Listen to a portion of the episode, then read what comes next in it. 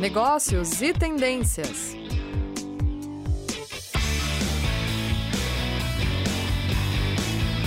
Olá, sejam todos muito bem-vindos a mais um programa Negócios e Tendências. Programa esse promovido pelos cursos de pós-graduação do Grupo Ninter, grupo referência em educação à distância no Brasil.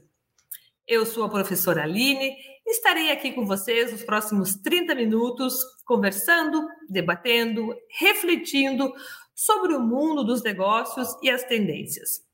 Hoje tenho o prazer de receber comigo uma colega muito especial, muito preciosa, grande profissional, graduada em administração, com mestrado na área ambiental e agora também uma caloura, né, doutoranda, professora Sandra Lopes.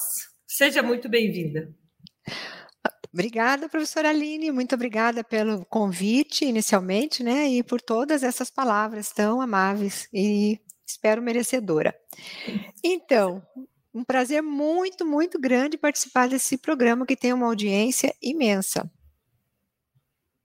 Professora, hoje aqui a gente está para falar sobre, literalmente, né, aquilo que é a, a sua praia né? Gente... Mais ou menos. Mais ou menos. Nós aqui trabalhamos sempre né, no programa Negócios e Tendências, falamos sobre as questões referentes aos negócios, né, sobre as empresas, as organizações. Nós temos observado nesses últimos anos um fortalecimento e, e um talvez assim um embasamento muito grande no que diz respeito à questão social e ambiental da empresa. Então a empresa ela não é somente uma produtora né, de itens, ela não é só uma fabricante, ela não oferece alguma coisa para a sociedade, como já foi né, há muitos anos, no começo da Revolução Industrial, de jogar aquela poluição toda, aquele lixo nos rios, a poluição, ou mesmo a exploração em relação ao seu meio ambiente, a, ao seu, a sua entourage, como a gente poderia dizer, né, as pessoas que estão próximas dela. A empresa ela tem também responsabilidades sociais, porque a empresa é a base da sociedade, né? Assim como ela oferece produtos, ela também ela prepara a mão de obra, ela gera emprego, ela cria laços sociais, ela transforma o ambiente a qual ela está inserido. Então a empresa ela tem muita responsabilidade nesse sentido. E aí, nós já acompanhamos, né, até antes dele passar a fala, só refletindo um pouco nesse sentido, acompanhamos nos últimos anos algumas empresas de grande porte, de renome, que foram denunciadas, seja por utilizar material inadequado, seja por utilizar a mão de obra infantil, ou mesmo por utilizar em pleno século XXI mão de obra escrava. Né? E são empresas de renome internacional, empresas globalizadas que agiram dessa forma. E quando foram descobertas, claro, isso é, causou assim, um ônus muito grande financeiro para a empresa, em ações e tudo mais. Então, para a gente dar entrada na nossa temática, que é, na verdade, né, o, o seu espaço, a sua atuação, o que, que significa, então, essa sigla tão falada nas empresas hoje em dia, esse ESG? Né? Bem explanado, Aline. É, é, não é uma coisa tão nova. É uma coisa já há bastante tempo praticada na Europa, nos Estados Unidos, há mais de 20 anos. E o Brasil está começando a implementar isso. O ESG nada mais é, primeiro, ele é uma sigla, né? E cada letra tem uma representação e tem uma explicação. Mas, num primeiro momento, nós podemos, podemos dizer que ela é uma sigla muito atual no mundo corporativo, bem explicado desde o início, né?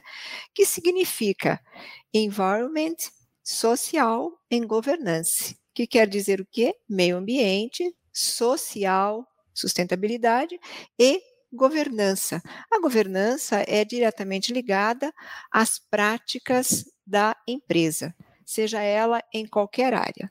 Não é independente que seja na área ambiental, ela tem práticas de governança corporativa, como a professora Aline acabou de falar, né? E no Brasil, então, a gente traduz essa sigla para meio ambiente, sociedade ou social e a governança. Mas aí vem uma pergunta, né, Aline, bastante é, é, pertinente, né?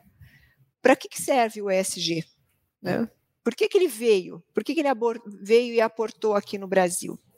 Porque, como eu disse, há mais de 20 anos, na Europa, nos Estados Unidos, já é praticado. Porque são boas práticas, boas práticas não só ambientais, mas principalmente social. A empresa, ela é realmente é, a grande produtora de empregos, de serviços, de, materi de materiais, de, eh, de consumo. Sem a empresa não tem consumo, sem consumo não tem um giro econômico. Então, a empresa ela tem uma representação na sociedade muito grande. E ela não pode pensar que está trabalhando sozinha.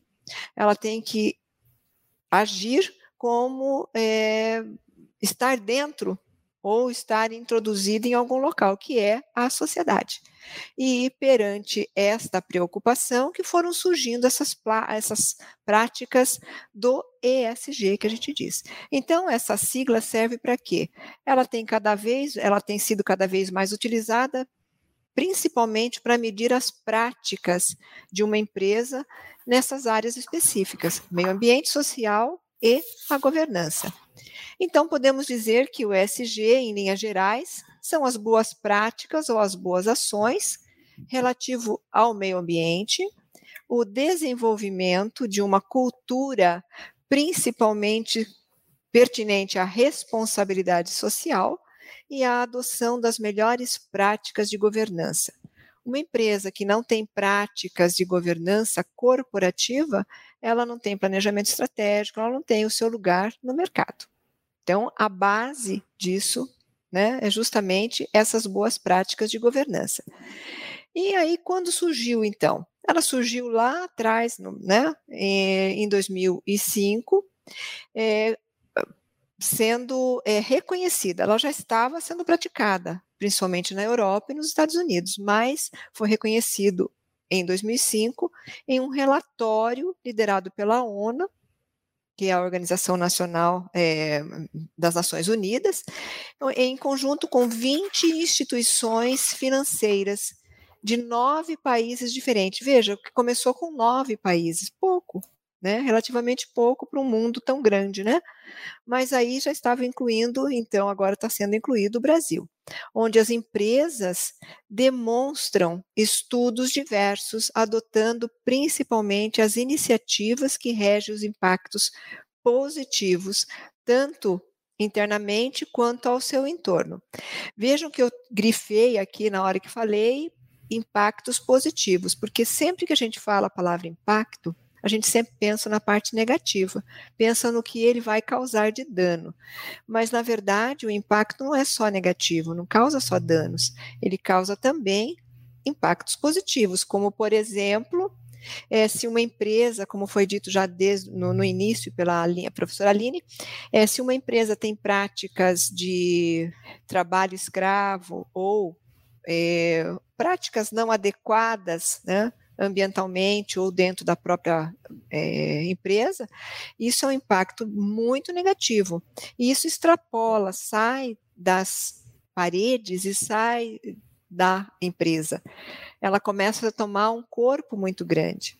E esse ESG tem métricas para serem medidas, não são métricas quantitativas, numéricas, estatísticas, mas elas são métricas sociais principalmente porque o reflexo desta empresa ou desta organização no mercado e na sociedade traz é, respostas positivas, impactos positivos para ela. Vamos dar um exemplo ah, é, bem atual.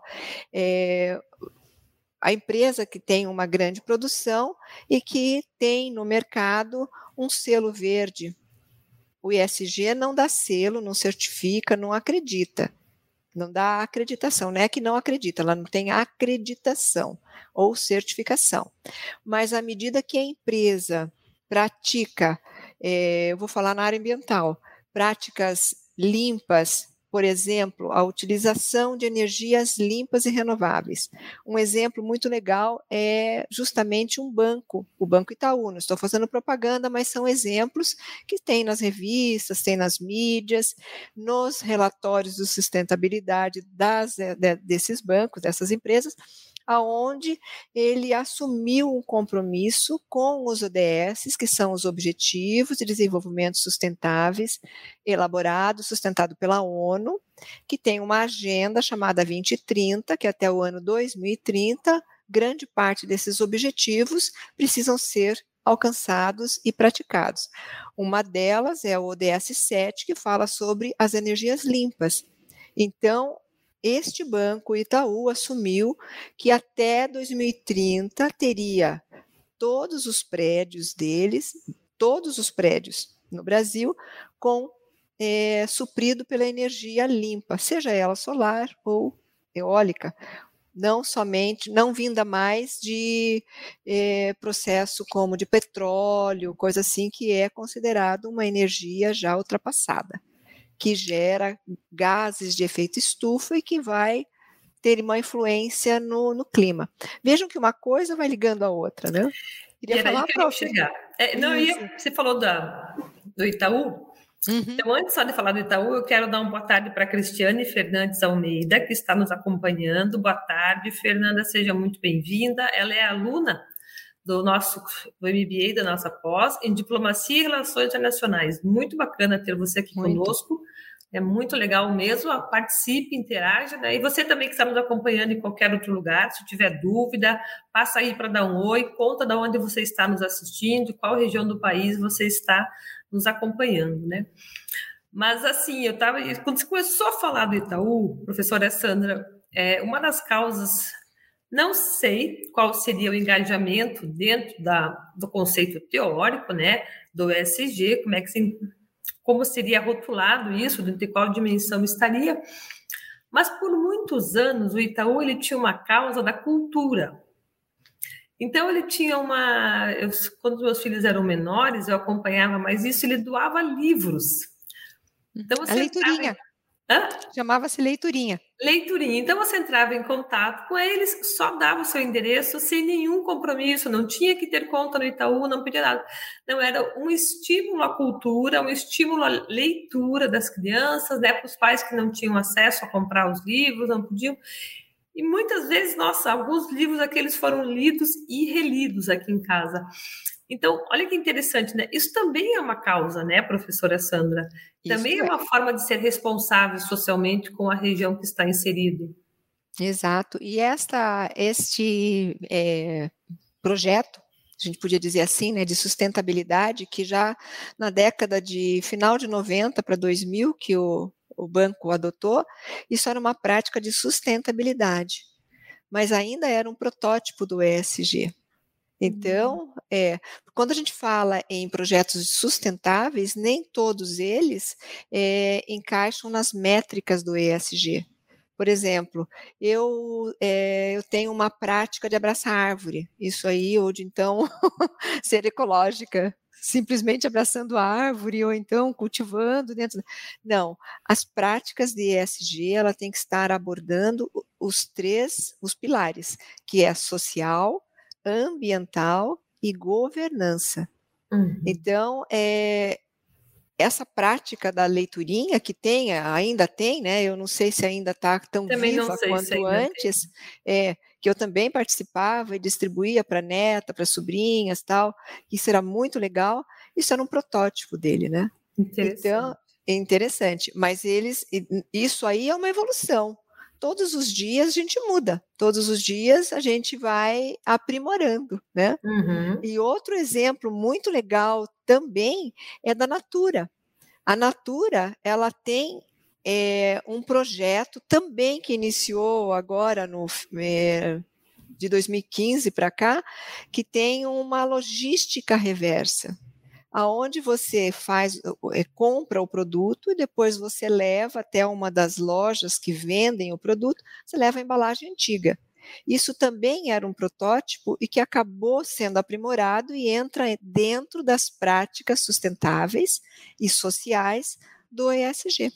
Então, a, Natura, ela tem isso, e outras empresas, mas essa foi a precursora. E nós não podemos ficar somente nessa parte ambiental. Veja só, a Natura também, quem tem hábito de ler os, os, relatórios de sustentabilidade das empresas, grandes empresas, que são divulgados em jornais, em revistas, por exemplo, a Exame, que nessa área é, de empresarial a gente lê muito a parte da Exame, né, e lê muito os relatórios de sustentabilidade. É, ele tem assim é trazido é, um, galgando cargos de, de gerência ou até cargos de, de direção destinados para mulheres, que até aos oito, cinco anos atrás não tinha. Grande parte dos cargos de direção gerenciais eram para homens. E mais do que isso, a Natura também está fazendo é igualar ou chegar quase que eh, a isonomia salarial entre mulher e homem. Nós não estamos falando aqui na parte de sexo, eh, de, de sexo feminino ou masculino, mas no gênero, nós estamos falando sobre as pessoas, masculino e feminino, mulher e homem, vamos por assim, que na verdade galgam o mesmo, mesmo lugar ao sol dentro da empresa e que tinha um desnível muito grande, não só salarial, como o apoio do crescimento da carreira. Então, isto é ESG. Por que uhum. ele é ESG? Porque ele fala na parte ambiental, na parte é, social, principalmente, né? e na parte de governança. Então, isso é muito legal. Outra parte também que as empresas hoje estão primando muito quando pensam, estão, estão gatinhando, estão começando no ESG, é sobre a acessibilidade. Existe uma lei que as empresas precisam ter uma cota para a acessibilidade, certo? De pessoas que tenham determinadas, é, não é deficiência, é, é necessidades especiais, né? E não basta só o preenchimento destas, da, do cargo nessas cotas. É preciso fazer o que nessa empresa? Uma adaptação e, a, e proporcionar acessibilidade a esse grupo de pessoas que vão ser introduzidos dentro dessa organização. Porque somente é, é, contemplar, contemplar aquele é, grupo de pessoas, aquela cota exigida por lei, porque o Ministério de Trabalho passa, da multa, da advertência tal. Não é só isso, tem que deixar adaptada também a empresa. Por exemplo, um cadeirante, um cadeirante que vai numa empresa que é o segundo andar, mas não tem elevador, ele faz parte da cota. Mas como ele vai todos os dias para o trabalho? Uhum. Hoje nós temos a condição em várias áreas de fazer o home office, mas pode ser que este cadeirante não tenha como trabalhar em home office. O trabalho dele precisa ser no local físico. Então, essa adaptação das empresas entra no ESG. Olha que interessante, né? É, você foi falando e a gente observa bem essa dificuldade, né, professora Sandra? Exato. Uma dificuldade em relação ao espaço físico. Nós temos acompanhado, né, dentro da instituição que nós trabalhamos, do Grupo Ninter, sempre se adaptando para inserir com elevador e todo um espaço. Mas, é, uma situação bem particular, essa semana eu fui no dentista, só que só tem escada. Não é. tinha como subir. E ainda por cima é uma escada bem íngreme, daquelas que até para a gente sofre um pouquinho. Então, veja, você limita realmente. Claro, ali não existe nenhuma empresa particular, são vários escritórios, não tem um único dono, mas isso, claro, causa um ônus e um prejuízo para esses escritórios, né? Para esses Até para os clientes, né? Claro. E existe hoje, inclusive, ô oh, professora, desculpa, não, não, eu só ia dar, eu só ia é, dar um oi para a Cristiane, que ela falou que ela mora em Campo Mourão, aqui Olha. pertinho de nós, né? Ela falou assim: ó, parabéns pela escolha do tema. Cada vez nós precisamos aprender e buscar conhecimento para fazermos o mundo muito melhor. Gratidão. Nós agradecemos aqui a participação da Cristiane né, e a professora Sandra, que está aí compartilhando seus conhecimentos conosco. Professora Sandra, continue, por gentileza. Então, essa parte da acessibilidade, a gente, é, não só acessibilidade, essa ESG, na verdade, hoje, os bancos, inclusive, têm uma, uma, um, um, um programa e tem um, um local, alguém que atende é, e analisa. Não basta você fazer o relatório de sustentabilidade da sua empresa ou o relatório final lá, o balanço final e publicar, porque o papel aceita tudo. Né? Então, no, no ESG tem as métricas que eu disse que não são tão quantitativas, são mais qualitativas, aonde vai ter, por exemplo, lá na sua empresa, você tem uma, por esse exemplo que eu dei, cotas de necessidades especiais estão contempladas? Quantos? Você põe lá que sim, vamos supor cinco pessoas. Aí logo abaixo vem a pergunta mais crítica. A sua empresa tem adaptação e acessibilidade para que esse, este colaborador consiga né, trabalhar? Aí vem. Não adianta dizer que tem, porque vai aparecer se não tem, entendeu? Essas métricas sociais é que é muito forte no SG. Uhum. E ambiental também, porque essas duas unidas sai a métrica contemplada para a governança.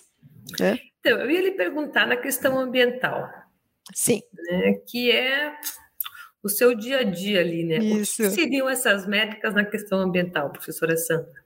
Por exemplo, as empresas né, que têm essa preocupação no E, que é justamente ESG, que o E é ambiental, né, o S é social e o outro é, é governança, né, a parte corporativa, é justamente isso, um compromisso que as empresas, no geral, assumem, grandes e pequenas empresas, não precisa ser uma grande empresa no porte que nós citamos agora, né, como a Natura, ou então a, a, as cervejarias. É, ou, isso é importante, é, né, professora? É. Senão quem nos escuta vai pensar, não, mas eu não tenho o Porto da Natura, ou eu não tenho o Porto Itaú. Hum. Mas cada um faz o melhor dentro do seu tamanho e das suas possibilidades. Né? Exato. Por exemplo, um restaurante de bairro, né, uma panificadora, é, não tem como não gerar algo na área ambiental algo que vá comprometer ou vá contaminar ou vai o que é, trazer impactos negativos ambientais. Por exemplo, então uma empresa que tenha todos geram resíduos, por exemplo, um shopping. Já, já pararam para pensar o fluxo de pessoas que passam por ali?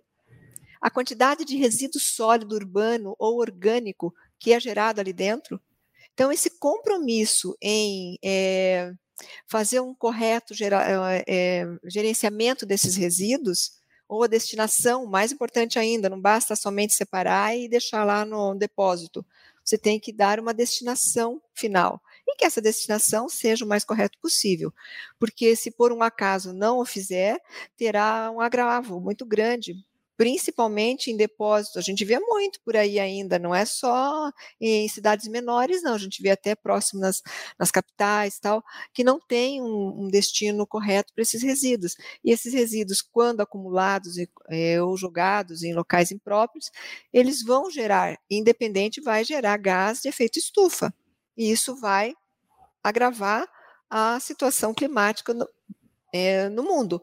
Uhum. A gente pensa, ah, na minha cidade eu tenho só, vamos por 500 mil habitantes, suponhamos, mas multiplique isto por famílias e por geração desses resíduos. No Brasil, hoje, em torno, independente de onde você mora, você gera em torno diariamente de 1,7 kg, 1 kg, né, 700 gramas de resíduo por dia. Multiplique isso pelo total de habitantes e vamos ver se isso tudo vai ser reciclado. Isso é o total. Isso não é o reciclável, não é o que vai, é o total o que você eh, gera hoje por dia. Em embalagem, em papel, em restos de comida, hum. né? Em, em água que você usa e vai ser descartada, não vai ser feito reuso. Isso é um outro ponto também bastante interessante, que hoje as empresas estão olhando muito para o reuso da água né? Porque isso faz parte desse, desse compromisso do, dos ODS e faz parte também do ESG das empresas. Por exemplo, a empresa tem é, comprometimento com o reuso da água, com tecnologias limpas para a produção do seu, do seu é, produto, é, utilização de energias renováveis e limpas. Então, ela tem um compromisso, usa energia solar, ou então já trocou todas aquelas lâmpadas amarelas pelas lâmpadas que gastam um pouco menos e emitem é, gasta menos energia e aí emitem menos calor, tal. Esses compromissos pequenos que a gente fala, mas que têm uma representação muito grande, quando essa empresa vai buscar um, um empréstimo para melhoria, ou então toda empresa tem, né, empréstimo bancário normalmente, hoje os bancos já estão olhando essas métricas. Se você tem um compromisso social, ambiental e da governança, você tem um juro menor. Olha isso tem isso chega e, financeiramente, né? Financeiramente, financeiramente. E hoje grande parte das pessoas que estão fazendo, é, estão se especializando neste nesta área ESG, elas têm arrumado, é, conseguido empregos assim de boa remuneração e tudo. E são elas que fazem esta análise das métricas. As métricas podem girar de uma empresa de porte tipo Natura, pode girar em torno de mil, mil e poucas métricas que serão medidas. E elas muita são coisa. todas muita coisa. Muita coisa. Então, na verdade, isso olha que interessante, né? A gente está aqui falando, a gente nem está chegando aqui nas redes sociais, que não vai dar tempo, nosso tempo sempre passa muito rápido, é muito mas veja rápido. que isso também é um novo mercado, né, professora Sandra?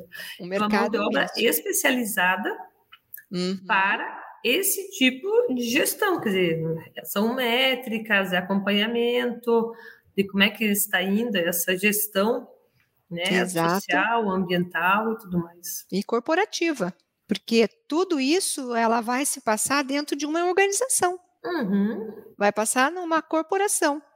Então, ela é justamente ESG. Uhum. Ambiental, social, sustentabilidade, né? E a parte corporativa, da governança corporativa.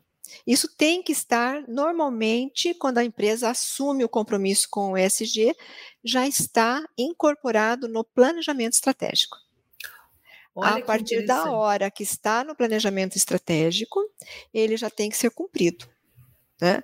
E aí as métricas são mutáveis. Por exemplo, eu gero, eu tenho uma empresa que gera é, gases Uhum. Eu vou fazer a medida como? Eu vou saber o quanto, o quais, primeiro, quais gases eu gero, o quanto eu gero, vou buscar a parte da legislação se isso é tolerável. Se não é, eu preciso colocar filtro, eu preciso fazer uma lavagem desses gases nas caldeiras, né?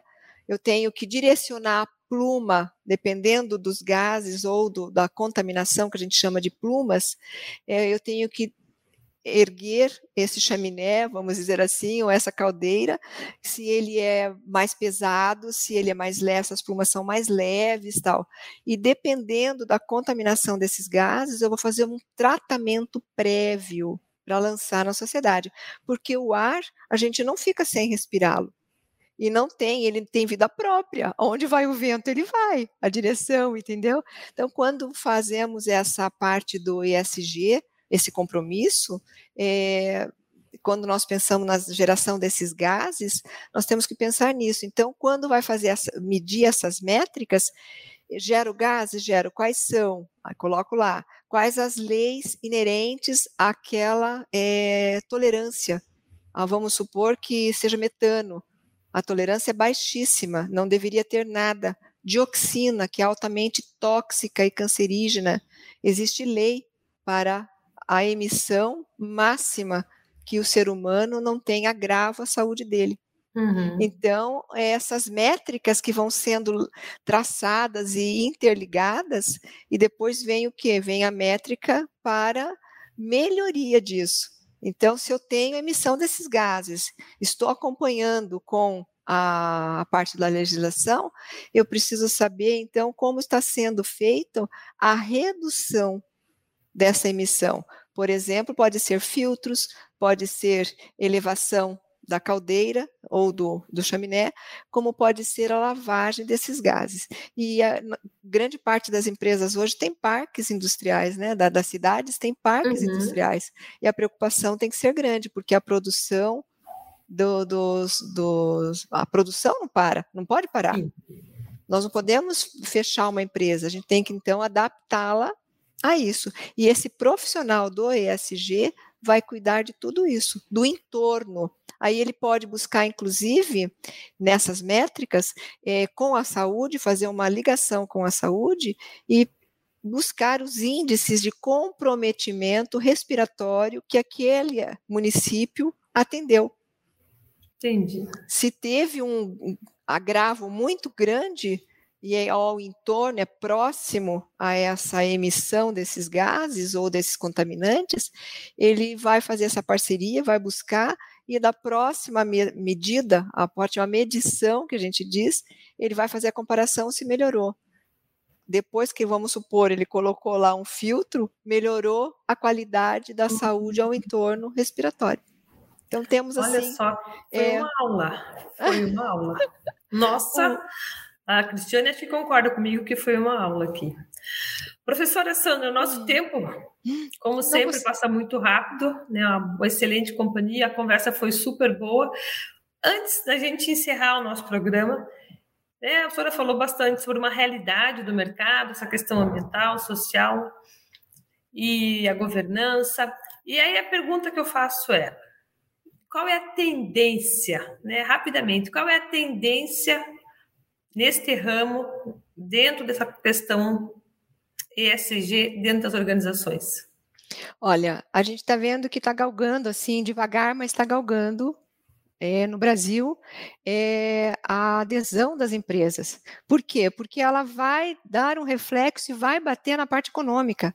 Não é porque simplesmente gosta da sustentabilidade ou gosta de fazer boas ações práticas limpas e práticas ambientais ou corporativas corretas, mas vai bater na parte econômica. Como eu disse, os bancos hoje estão exigindo que tenha esta demonstração de métricas cumpridas na empresa para ter diminuição no custo dos seus juros na hora de fazer empréstimos, na hora de fazer qualquer transação de banco. Então, quem puder fazer uma, quem tiver interesse de trabalhar com isso e quiser fazer uma especialização, inclusive a Uninter, né? Na, na minha área a gente oferece Agora um curso de governança. É. Faz é, parte. Né? Faz parte. Nós temos um curso de especialização 360 horas, que é justamente sobre governança corporativa, gestão, governança socioambiental, que é o ESG que tem, nós temos muitos alunos e que estão se capacitando mesmo para esse mercado. Né?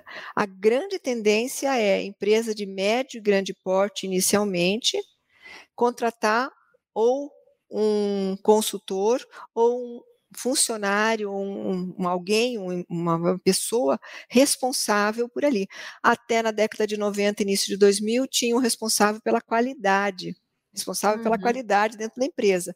Esse mesmo profissional pode se adequar ou buscar é, se especializar nessa parte de ESG e continua fazendo a parte da qualidade aliada ao ESG. É uma grande, uma grande carreira aí pela frente. É, eu ia mesmo falar que a professora Sandra coordena um curso nessa área, né? Um curso Também. de ESG. Né? E é. eu ia eu ia fazer merchandise do seu curso, professora. Né? Isso mesmo, a gente já faz juntos, professora. professora, a Cristiane, ela falou assim, excelente professora. Eu concordo com a Cristiane, né? A professora Sandra, Obrigada. uma excelente professora, uma grande parceira ali na pós-graduação também. E da minha parte, só tenho a agradecer né, o seu tempo, vir aqui conosco, compartilhar o seu conhecimento, compartilhar suas experiências, né, enriquecer e abrilhantar o nosso programa Negócios e Tendências. Professora, muito obrigada mesmo pela sua participação. Obrigada pelo convite, pela oportunidade de conversar. Obrigada a quem nos, está nos ouvindo e quem vai nos ouvir. Novamente agradeço a Cristiane e a todos que estão aqui nos ouvindo, nos acompanhando, professora Sandra e a Bárbara da Rádio Ninter, que sempre nos dá todo o apoio, todo o suporte. Obrigada, pessoal. Até uma próxima. Tchau, tchau. Negócios e tendências.